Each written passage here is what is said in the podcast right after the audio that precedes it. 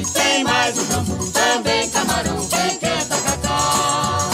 Quem vai a Belém do Pará, desde a hora em que sai Olá, curiosos e curiosas da gastronomia, das práticas e das culturas e saberes alimentares do Brasil. Nosso programa de hoje é uma bela de uma entrevista com o chefe Ofiro Oliveira, chefe paraense radicado em Belém e que durante a década de 80 viveu em Paris e foi responsável por apresentar a culinária amazônica na França. Durante o período que Ofir morou em Paris, as reservas para jantar no restaurante em que ele trabalhava ultrapassavam 30 dias de espera. Ofir serviu maniçoba, arubé, peixe capitoa, retumbão, todos os pratos tanto tradicionais da culinária amazônica como versões criadas por ele, aos parisienses. Sua conversa e seu entendimento sobre a culinária é recheada de encantos e feitiços. Ofir se define mais como um feiticeiro do que como um cozinheiro, uma culinária mística, mágica, cheia de sabores e encantamentos. Vamos ouvir? Mas aí, antes de você chegar na França, queria que você contasse um pouquinho como que você é, tomou contato com esse universo da gastronomia, da alimentação e das suas pesquisas assim sobre a cultura amazônica. Ironicamente, para mim poder que eu chegue em Paris é o fundamento de tudo isso, que ironicamente eu só tinha vivido isso, mas eu só fui tomar conhecimento de tudo isso que tu está me falando, me perguntando, é a partir da consciência que eu estou em Paris, que até então aqui eu não tinha consciência e é o que falta para nós, é a consciência do valor valor de tudo isso. Aí, ironicamente, é quando eu sou reconhecido em Paris como o melhor chefe estrangeiro em Paris, e aí sim eu soube vender essa cultura, muito bem vendida dessa culinária, tanto que me torno grande chefe em Paris, da Amazônia, entro nas maiores revistas francesas, justamente porque lá que eu entendi tanto quando eu volto, que é que fundamento eu vou para dentro de comunidade e dizer, vamos começar daqui porque daqui é que se monta o nosso futuro. E aí lá em Paris você tinha, você, você tinha um restaurante ou você trabalhava? Eu fui convidado a trabalhar em um restaurante. A vida me leva, eu nunca tinha cozinhado para ninguém. Entre aspas, sempre cozinhei desde seis anos de idade. Mas como profissional, eu fiz dois. Um primeiro em Bragança do Pará, quando. Aí eu conto uma história: o meu tio, que era o dono da cidade, não quis pagar para minha mãe, que ela era a cara da cidade, e me chamou me comprando, diríamos assim. Se eu, eu digo, aí eu chamei a minha mãe e disse: Mamãe, eu vou fazer o, o jantar do, do titio. Tu vai fazer? Eu disse: Vou. Ele, eu fechei com ele uma parada. Foi, meu filho? Foi. Eu vou fazer. E aí era o seguinte: porque na hora do negócio, a minha mãe, por exemplo, hoje eu cobro aqui na minha casa 250 reais por pessoa. Então a minha mãe era mais cara da cidade, como meu irmão sempre foi o mais caro da cidade. Dentro de um jogo de, de trabalho, nós sempre fomos melhores, porque sempre trabalhamos com o que tinha de melhor. Ele, aí eu perguntei para ele que o peixe servido sempre foi pescado. Pensei no peixe, eu digo, pode ser qualquer peixe? Ele disse, pode. Aí eu fiz bem mais barato, porque o, o quilo do cação custava, quanto o quilo de pescada custa 40 pau o filé, em Bragança custava 5 reais o filé do cação, que é um peixe rico pra caceta. Na Bahia custa uma fortuna. Era pro governador. Que peixe era aquele? Aquele negócio esplendoroso. Aí o cara disse, pô, que peixe era aquele? Eu disse, cação. Aí ele disse, porra, mas tu deu cação pro governador? Eu disse, ele é homem do povo, meu irmão. Ele tem que comer o que o povo come. Agora a pergunta que eu te faço, tava bom ou tava ruim? Ah, tava ótimo. Eu disse, então, melhor um ótimo cação do que um péssimo bacalhau. Isso foi antes? Foi a primeira vez. Eu era solteiro, ainda era rapaz. Eu tinha de meus 16, 17 anos. Foi a única vez na minha vida que eu assumi uma parada para fazer um jantar. Meu pai faleceu e eu me torno, quer dizer, sou herdeiro do, do intelecto dele, do dono do negócio, da família. Começamos a ganhar dinheiro para cacete. Tá, já, graças a Deus montou uma fábrica de rádio e ele vendia rádio a pilha, naquela época do rádio a pilha, Deus o livre. Vendia como água, seja, ganhou muito, muito dinheiro mesmo. Só que eu, com a ganância, quando ele morreu, quis ganhar mais dinheiro ainda com barco de pesca. Nunca esqueço, aí é que vem os aprendizados da vida. Eu nunca esqueço, o cara meu amigo diz assim, meu irmão, tu é menino granfino, te que tu não entende.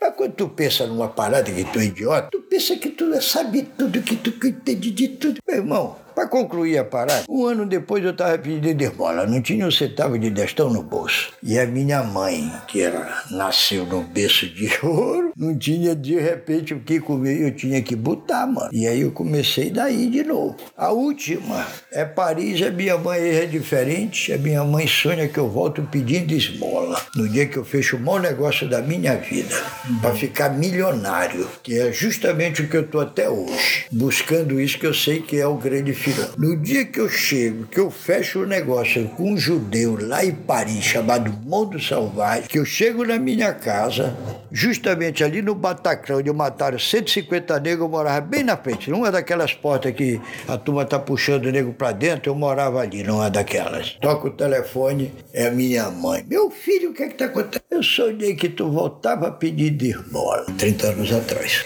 Tentei. Uma francesa que morava conosco nos deu um golpe naquela época de 6 mil dólares. Eu comprei essa, nós compramos essa casa aqui por 3. Ela nos deu um golpe de 6. E como a minha mãe sonhou, eu voltei. E aí começa outra história. Fui para esmola com uma mamãe sonho. Nisso eu vou bater em Paris, me torno um cara famoso em Paris, volto, vou pedir esmola, vou trabalhar em comunidade.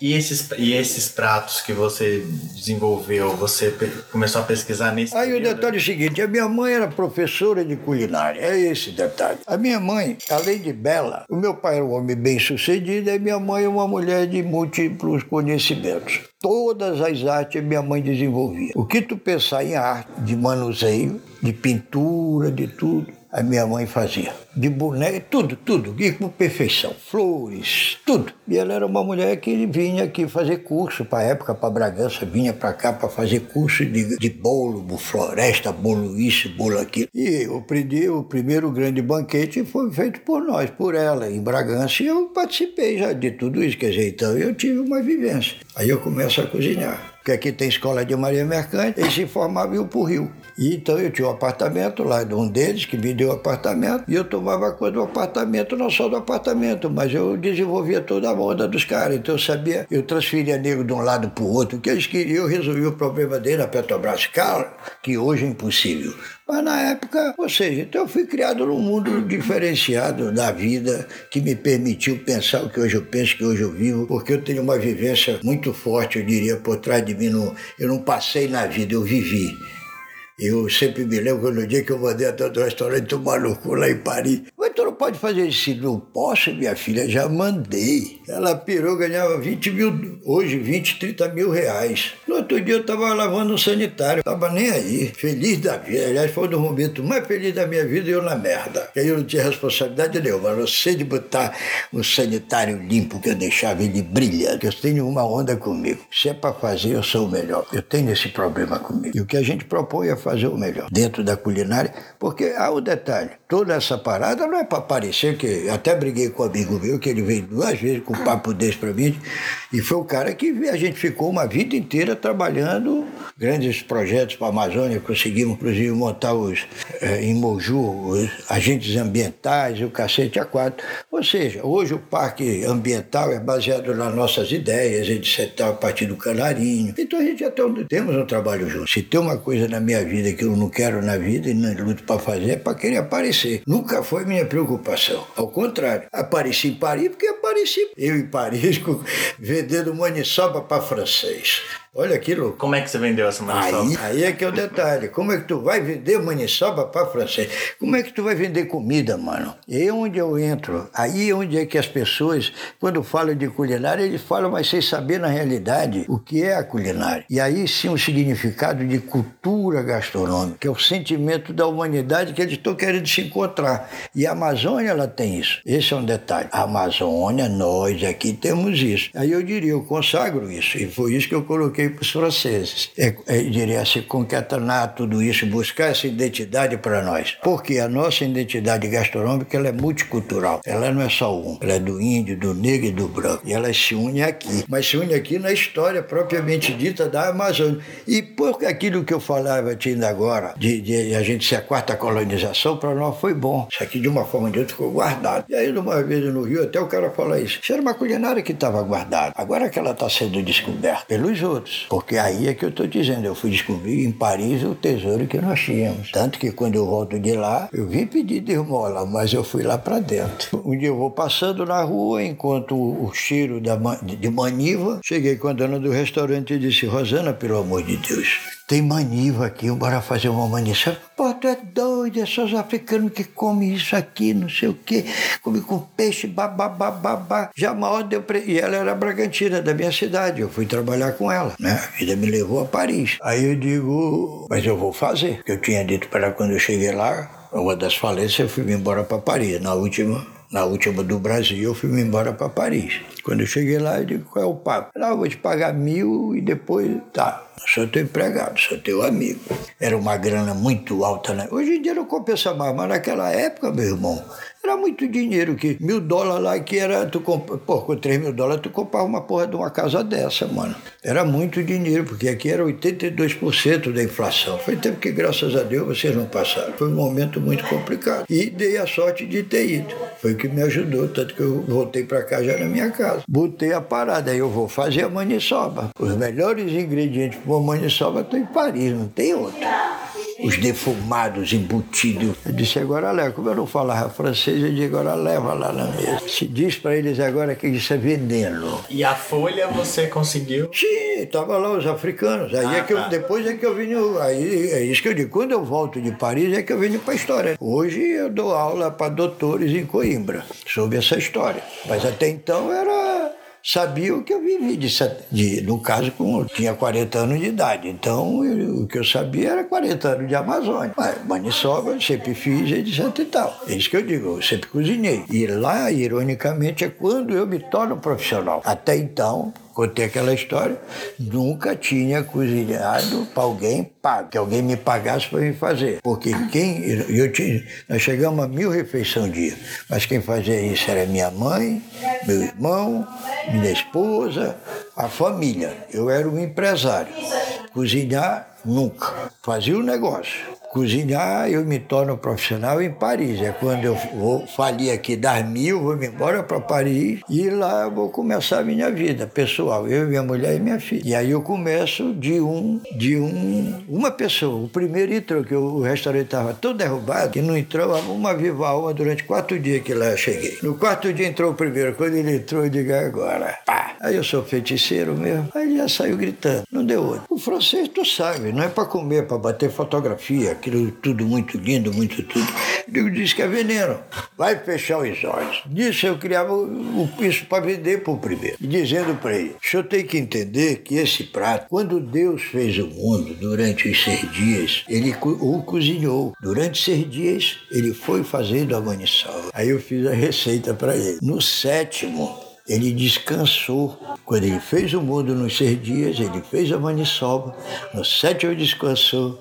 No oitavo ele comeu e gostou. Quem é que não quer comer a comida que Deus fez? Me diz isso. Todos queriam comer a comida que Deus fez. A maniçoba. Só isso. Por quê? É assim que a maniçoba é feita. São seis dias para ser feito. No sétimo tu descansa e no oitavo tu come. E tu quer analogia melhor do que essa? É a gênese, é a lógica, é a culinária. E, e aí lá na França você já fazia esses pratos, com, é, por exemplo, com ah, peixe, não? Ou... Sim, sim, mas aí eu trabalhava o, a muqueca e etc e tal. Aí eu coloquei lá, eu, eu colo, aí já colocamos o retumbão, que já era um prato nosso, até porque minha culinária ela é literalmente autoral autoral, baseado na minha cultura própria, sem alterar absolutamente nada. Como prato autoral, por exemplo, eu fiz o que é o tacacá. Tacacá é um, é um prato nosso, líquido, e ninguém sabe se ele é líquido, se é, é sólido, ele é, é complicado, né? pela goma, isso. E tanto que tem uma musiquinha que tacacá não é comida, mas também não é bebida e ninguém sabe o que ele é. Faz parte do folclore gastronômico do, do, do estado, da região. E eu resolvi o problema. Como eu resolvi o problema? Eu fiz um prato que não é nem o tacacá e nem tampouco uma tapioca. E eu dei o nome de tapioca O que é o tapioca cá? A goma. O que é a goma? A goma é feita da tapioca. Eu peguei a tapioca, no lugar de fazer a goma, fiz uma tapioca. Aí tem um processo de, de quatro horas de, de que é uma técnica do, do, do caboclo daqui, negócio da tapioca, ela, ela fica se dissolvendo, etc e tal. Então peguei essa técnica do cara da tapioca e o tacacau que é tucupi, camarão e jambu. No lugar do camarão inteiro, eu peguei o camarão, macerei, até bati no liquidificador e tal. Peguei a, aí, no caso, a própria goma, botei aquele camarão e fui fazendo as camadas da tapioca e coloquei o tucupi. Quando põe o tucupi quente, ele é o quê? ele é a goma. Como é que ele é a goma? Não, ele não é a goma, ele é uma tapioca que se diluiu, que virou um creme, porque a goma é outra técnica. Ou seja, eu não alterei absolutamente nada do, do, dos ingredientes, só que eu coloco e faço um prato completamente diferente do gosto do que é original, sem alterar absolutamente nada. Eu não coloco nada que não esteja naquele no prato original. Então esse é o meu trabalho, é valorizar e contextualizar, vamos dizer assim, trazer para a modernidade o que eu tenho e o que eu posso fazer na leitura moderna. Porém, sem fugir absolutamente nada do meu. Esse é o meu. Agora, a turma de hoje, ele pega isso no lugar de um pão americano, ele vai fazer da tapioca. Aí nós vamos mostrar que a castanha do Pará, quer dizer, é esses detalhes. É isso que eu acho que precisa e deve ser organizado. Não é você pegar a técnica francesa ou isso, aquilo outro, mas sim a tua técnica. Quantas tribos têm suas técnicas de, de cozimento? E isso está sendo perdido. E é isso que tem, que deve ser preservado. A gente precisa, inclusive, estão buscando espaço para poder passar para instituto. Que a gente só pode ser instituto no momento que tiver o espaço físico. Por enquanto ainda não temos, mas como associação já temos 15 anos. E como associação nós estamos agora até reorganizando, enquanto nós chegamos ao Instituto, justamente para propor, a partir desse espaço aqui, esses cursos para os professores. E aí sim trazê-los. O que é que aconteceu? Quando a gente começou isso em Santa Catarina, chegou a, a, a, o que é que aconteceu? Chegou uma hora que os professores me chamaram, chefe, nós queremos para o senhor, porque os alunos estão sabendo mais do que a gente, se tratando de culinária e cultura amazônica, salvaguardando do que eu estou bem colocando. Por quê? Nós criamos as expedições amazônicas. E o que era essa ideia? O que é essa ideia da expedição? É um espelho. Justamente o nosso trabalho é baseado e se contextualiza em toda uma história. O que é o nosso trabalho? É como de forma eu posso difundir e contextualizar uma história a partir da gastronomia. O que é o peixe a capitô? Ele faz parte da minha história de vida como pessoa, a partir do milagre de São Benedito operado na nossa vida como família, mas ele simboliza muito mais do que isso do milagre de São Benedito na minha história de vida. Ele é 300, 250 anos, eu diria 300 anos de existência cultural do negro na Amazônia a partir de Bragança. Como isso se insere na sociedade, como ele lá ele se torna e hoje é o que é a maior expressão cultural afro-amazônica no Brasil espontâneo. A gente tem todo um macro projeto chamado Amazônia Novos Portugais. O que projeto é esse, Amazônia Novos Portugais? Ele é justamente uma política a partir visando no futuro o mercado a partir de Portugal de uma política por nós aplicada na Amazônia. Mas por nós quem? Nós amazônidas. A partir de que eu dou um conhecimento que nós viemos trabalhando e dizendo nós temos sim um conhecimento e uma proposta, sim, de Amazônia daqui somos, como implementar uma política real para a Amazônia. Porque eu estudei, estudei, eu vivi isso, eu fiz isso, eu sou pioneiro, eu vivi cada momento disso. Qual o lugar que você acha que tem a cultura indígena? Ah, em toda ela, porque aí o que, que acontece? Lá, Bragança, que eu volto, que é o São Benedito, que é a Irmandade, mas no prato Peixe a Capitoa, eu contextualizo justamente o fundamento histórico de tudo isso. Peixe a Capitoa no molho de Arubé. Uhum. Não é só o peixe a Capitoa, no molho de Arubé. Porque a Capitoa eu coloco essa história contemporânea, entre até contemporânea, que a Marujada está aí até hoje, dentro dessa essa história, que é quem comanda a festa, que é quem cultua São Benedito. E essa é trazido pelos Açores, etc e tal, que vem cultura árabe e por aí afora. E em cima disso, o arubé é o molho mais antigo do Brasil, é um molho pré-cabralino, o qual a gente, dentro de um trabalho, acaba resgatando, buscando de novo, e hoje ele passa a ser, vamos dizer, ele entra na, na mídia de novo, ele entra na culinária de novo, então... E como que, que ele é? Como que ele é? Ele é um concentrado do tucupi que já era utilizado pelos índios, é o molho para cabralha, não é só o, não é só o caldo do tucupi, ele é o caldo mais, o cre... mais a mandioca. Então ele é algo mais, ele não é só uma coisa, porque na culinária tem isso, isso aqui é uma coisa, mas tu botar mais alguma coisa não é mais aquilo. Ele já mudou por, pelo todo. Isso é bem. Uhum. E, e o arroz do navegante? O arroz do navegante é justamente o que a gente coloca, é a história, né? A gente consegue. No meu trabalho, na culinária, quando a gente serve o prato aqui, por que, que eu só trabalho, no meu caso, sob reserva, que é o que a gente propõe dentro de uma proposta política? Uhum para, nesse caso, quando esse formato aqui for utilizado. Por quê? Eles são pratos elaborados, eles não são pratos comerciais, ele não é feito para ganhar dinheiro. Vai ganhar dinheiro sim, porque tu vai vender, tu vai, mas ele tem uma finalidade maior, ele tem uma finalidade de difundir uma cultura, de, de dizer isso aqui é cultura. E o que é, que é cultura? Cultura no mundo inteiro existe. Tem umas que agradam o paladar, tem outras que não. E a nossa agrada. A nossa agrada. A culinária amazônica amazônica. Quando eu digo Amazônia, aí eu chamo Tucupi. Quando eu falo culinária amazônica, eu me, eu me reporto ao Tucupi. Deu para entender? E ele é, ele é o diferencial. A partir disso, a castanha do Pará, o, o papá, tá, sim. Mas o Tucupi é que já é o, o, o não sei o que, já em 1700, 1600, qualquer coisa.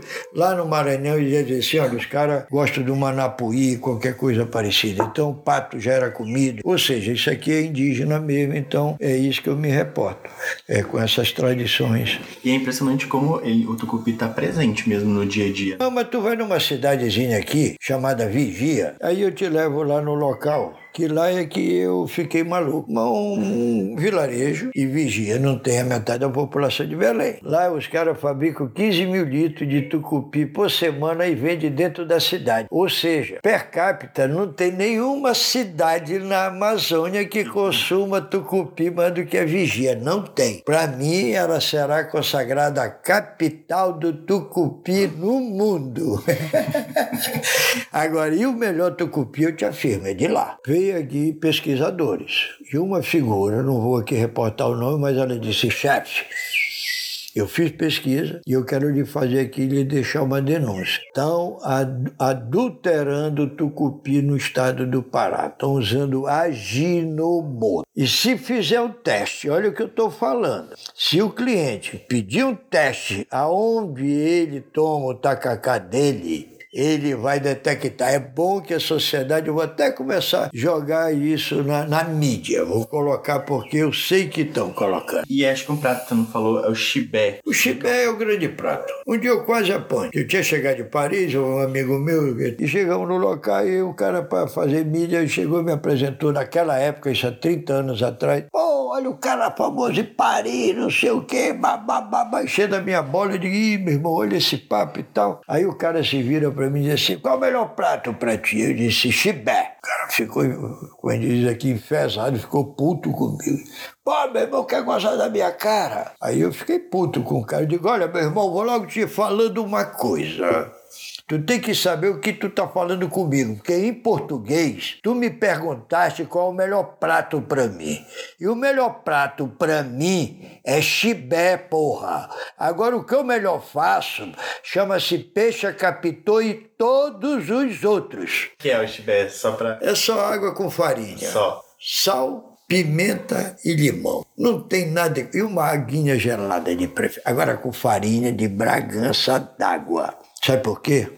Porque ele é crocante. Isso não existe. Só existe quem sabe o que é isso. Chibé é água com farinha, sal, no nosso caso, pimenta e limão. Isso já vem dos portugueses. Eu estava fazendo um evento no Vila Galera. Frio mesmo, né? água? Sim, gelada de preferência, com peixe seco, salgado. O Vila Galera fazendo evento no Vila Galera, lá em Portugal. Estava, graças a Deus, todo mundo, universidades e políticos. E uma figura saiu do hospital, ele me disse, Iritino me disse, chefe, o doutor fulano vai sair do hospital, ele veio aqui só para falar com o senhor. Eu digo, é, com a da honra da apoio, coroa foi. Se tu vai lá na praça, tu tá ali por perto, tem a Presidente Vargas, não tem? Lá na parada tem uma placa do Pedro Teixeira. Se tu fores lá, tem uma expedição Pedro Teixeira. Foi esse coroa. Junto com um dia desse o cara da Coreia que veio filmar comigo e que fizeram essa expedição. Ele saiu de lá para me fazer uma pergunta. Chefe, como foi que o Pedro Teixeira alimentou duas mil pessoas? O senhor está comendo. mandioca, senhor, mandioca. Ele me abraçou, me, porra, me agradeceu e foi embora. A mandioca foi a subsistência do Brasil por muito. Sem ela não teria havido o Brasil, entre aspas, naquela época colonial. E aqui eu tenho a original, aqui no quintal de casa eu tenho a original. Aqui eu tenho, como na minha cabeça viagem, eu tenho um, pé de cacau, eu tenho um pé de cupu, eu tenho um pé de cajuaçu, de cuieira, açaizeiro e a mandioca. Só não tenho o bacuri, porque o bacuri ele é uma árvore tão grande que eu ainda não consegui. Se bem que eu, eu vou ter que cortar uma aqui de um pé de, de caju, que é o cajuaçu da floresta, é um caju muito grande. E eu, quando aqui cheguei, plantei, ele está gigante, eu vou ter que cortar. O meu coração está cortando meu coração, pensar que eu tenho que cortar. Esse, esse interesse que tem em, em, alguns eventos, que você foi lá em São Paulo, por exemplo, em 2017, né? O, o Anthony Bourdain vir aqui e, e se interessar pelo, por, Belém, pelo Pará, pela Amazônia. Como é que você vê esse interesse? É, o, o que é que acontece? Na parte, eu diria, gastronômica e na parte comercial, são duas, elas, elas se diferem, certo? Na parte gastronômica, ela houve uma, no, nos séculos primeiros, da, da, da, antes da colonização até, houve um saque na Amazônia muito forte de tartaruga, quase leva elas à extinção, ou seja, os caras saquearam a Amazônia, a turma aqui, os portugueses, para você ver, saquearam, estavam levando tudo, saqueando mesmo. Depois disso, é quando chega o segundo momento. A turma está chegando já pensando no futuro, na questão que hoje está aí colocada. Inclusive de história, de fundamento, mas o primeiro momento foi muito complicado. Até hoje é ainda em algumas regiões se abrir guarda, os caras vão lá e levam tudo, porque as tartarugas estão aí, porque o fundamento maior é a tartaruga. Na Amazônia teve uma onda tão doida aqui em Belém, que se tu vê é cheio de igreja, né? Agora tu imagine a briga desses caras naquela época. Estou lendo um livro agora, justamente o livro sobre isso, do cacete o livro, o Frei lá contando ele vindo da Espanha. E teve aqui na minha casa um grande conhecedor da, da história do Brasil, da Amazônia, do mora, o cara já escreveu 80 e pouco livros pelo Museu Gueld e tal. E ele foi um cara que me contou aqui em casa essa história, que eu hoje te falar das igrejas, dos salesianos, disso, aquilo, outro. Nasceu um derrubando o outro para sua santidade lá na parada. Estavam comendo tartaruga. E tartaruga na Semana Santa era carne vermelha, pecado, Santa Inquisição. Só que aqui era uma colônia que estava bamburrando. Salsa parrilha, já castanha do Pará, tudo. Briga no Vaticano. Sabe qual foi o veredicto? Tartaruga não é nem peixe nem carne, é tartaruga. E agora mais recente, assim, esse, esses chefes, esse, esse, é, esse bunda a nossa culinária não é da vez. Temos 5 mil anos de história. É diferente, essa é a resposta. Eu não sou bola da vez, mano. Eu conheço a história dos Tapajões, que são Cozi, Casteca, vem bater aqui conosco no Marajó. Nós temos 3 mil anos de história. Não tem cabimento um negócio desse, bicho. Não quero uma mídia dessa nunca. E a ideia aqui no seu espaço é fazer, é fazer aulas também, cursos? Esses cursos justamente de Amazônia. Uhum. Justamente dessa. E nos ajudar, inclusive, a trabalhar esses célula, né? De ser de ir lá e pesquisar, de ir lá ver, de ir lá contextualizar. Aí, nesse caso, os alunos das universidades virão para cá com essa condição de nos ajudar, porque isso, isso seria uma questão de Brasil. E como é que você vê a, essa presença da da cozinha, da culinária amazônica nos próximos anos? Assim? Não, ela, a culinária amazônica é aquilo que eu falo, ela não é moda. Está viajando, surfando na moda da culinária. Isso vai passar. Essa coisa de nome, de moda, até porque o doutor Paulo Martins era o cara que tomava conta do pedaço. E eu reconheço como o cara da mídia. Mas tinha o Álvaro do Espírito Santo, que era o cara que foi buscar a grana. Ele pensou e o outro viabilizou a grana. Piloto hoje tem Tiago Castanho, tem fulano, tem esse até porque, aquilo que eu digo, eu tenho 70. E dentro desses 70 eu aconteci em Paris, justamente com essa culinária amazônica de vatapá, de maniçoba, de tudo. Agora, nessa culinária hoje, diríamos, que está aí colocada, e o turista ele está vindo em busca disso. O que eu coloco como fundamental é justamente a nossa raiz.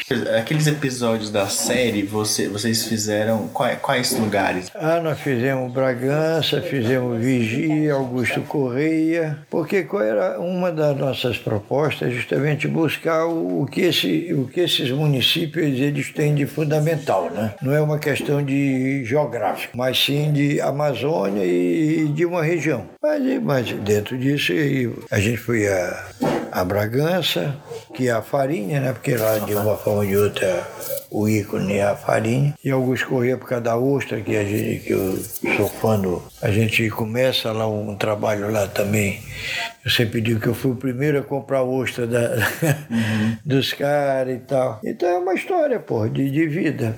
É uma história de vida. Não. Agora, dentro disso, sabendo nós, justamente por ter vivido ao longo de 70 anos, é que eu estou te dizendo, com 70 eu estou dizendo, o caranguejo tinha 25, eu tiro um palmo, ele só tem a metade. Continua gordo, lindo de morrer, continua. Bragança, e ele só é gordo no mês que não tem R, sabia disso? O, o que a gente precisa saber e ver, nesse caso, gastronomicamente falando, economicamente falando, culturalmente falando, ele é um processo moderno. Perfeito? Ele é antigo pelo saqueamento dos seus produtos, mas ele é moderno pelo que é hoje é o turismo, que é o glamour da culinária, etc e tal. Perfeito? Então, essa é, é uma visão que a gente tem que ter, diferenciar as coisas como elas procedem. No mundo moderno da gastronomia, tanto que, ironicamente, eu estou me adaptando a um processo. Porque isso aqui, se tu entende, isso aqui, quando eu recebi primeiro, os primeiros turistas franceses, era um fogão de barro, uhum. e só de barro, e o gato e a gata pariu dentro do fogão quando os franceses chegaram. Eu digo, minha Nossa Senhora. Foi a melhor coisa coisa que aconteceu na minha vida. O, o que é a evolução desse processo e etc e tal. Continuo tendo gato? Vou ter. Mas daqui mais um dia estarão totalmente isolados uhum. do, do recinto de restaurante, seja lá do que for. Não tem como. Você tem uma opção deliberada por não fazer um restaurante? Chegou uma época da sua vida que você falou, eu não quero é, fazer um restaurante assim nos moldes convencionais? Sim, sim, sempre foi. Quando eu voltei de Paris, como eu voltei chique, e modéstia à parte, eu era o number one em Paris, era o número um em Paris, para jantar comigo eram 30 dias de antecedência. Eu me acostumei a sob reserva. Mesmo passando fome aqui, um dia eu resolvi abrir de novo um espaço na minha casa. Eu tinha um amigo meu na época e ele era professor da universidade e me deu uma aula de, de que eu estava no lugar completamente errado e que era totalmente impossível o que eu pretendia, que era de abrir um espaço que alguém viesse almoçar ou jantar aqui na minha casa. Ele me explicando todo o conhecimento dele de professor de geografia que ele bem tinha estudado. Aí eu disse para ele uma coisa, eu disse, Edinaldo, eu vou te dar um papo, eu vou te dar uma aula moderna de geografia gastronômica. Isso tu ainda não conhece, ela é nova, eu estou criando aqui agora. No mundo da gastronomia, os cozinheiros na história sempre se, se destacaram. Pelo que eu conheço da história, tu tem história de cozinheiro de dois, três mil anos atrás. E no mundo moderno também não é diferente. O que eu quero te dizer é o seguinte: eu fui reconhecido como o melhor chefe estrangeiro em Paris. E eles viram aqui na minha casa, mesmo com a lama aqui na frente, que na época Eu que tenho 30, 20 quilômetros longe da cidade. Tudo isso não te preocupa que eles viram agora só sob reserva. Assim, você tem sempre turistas que vêm aqui? Como é que é? O meu trabalho é simples. Uhum. Tu quer saber se o cara tem know-how, tu entra no Google. E aí tu vê quantas páginas ele tem de trabalho que o Google reporta. Uhum. Eu, a última vez que eu li, tinha umas 50 e poucas. Eu não sei se tem, tem tiraram é. todas. Mas até então tinha 50 e poucas. Belém do Pará, desde a hora em que sai não se esquece de lá, quero voltar, lembrar o açaí, o tacacá. Que saudade que dá de Belém do Pará. Orar na matriz de Belém, conversar com alguém, como é bom recordar. Jesus em Belém foi nascer e eu quisera morrer em Belém do Pará. Taquito o jambu, também camarão, quem quer tacacá. Daqui tucupi tem mais o jambu, também camarão, quem quer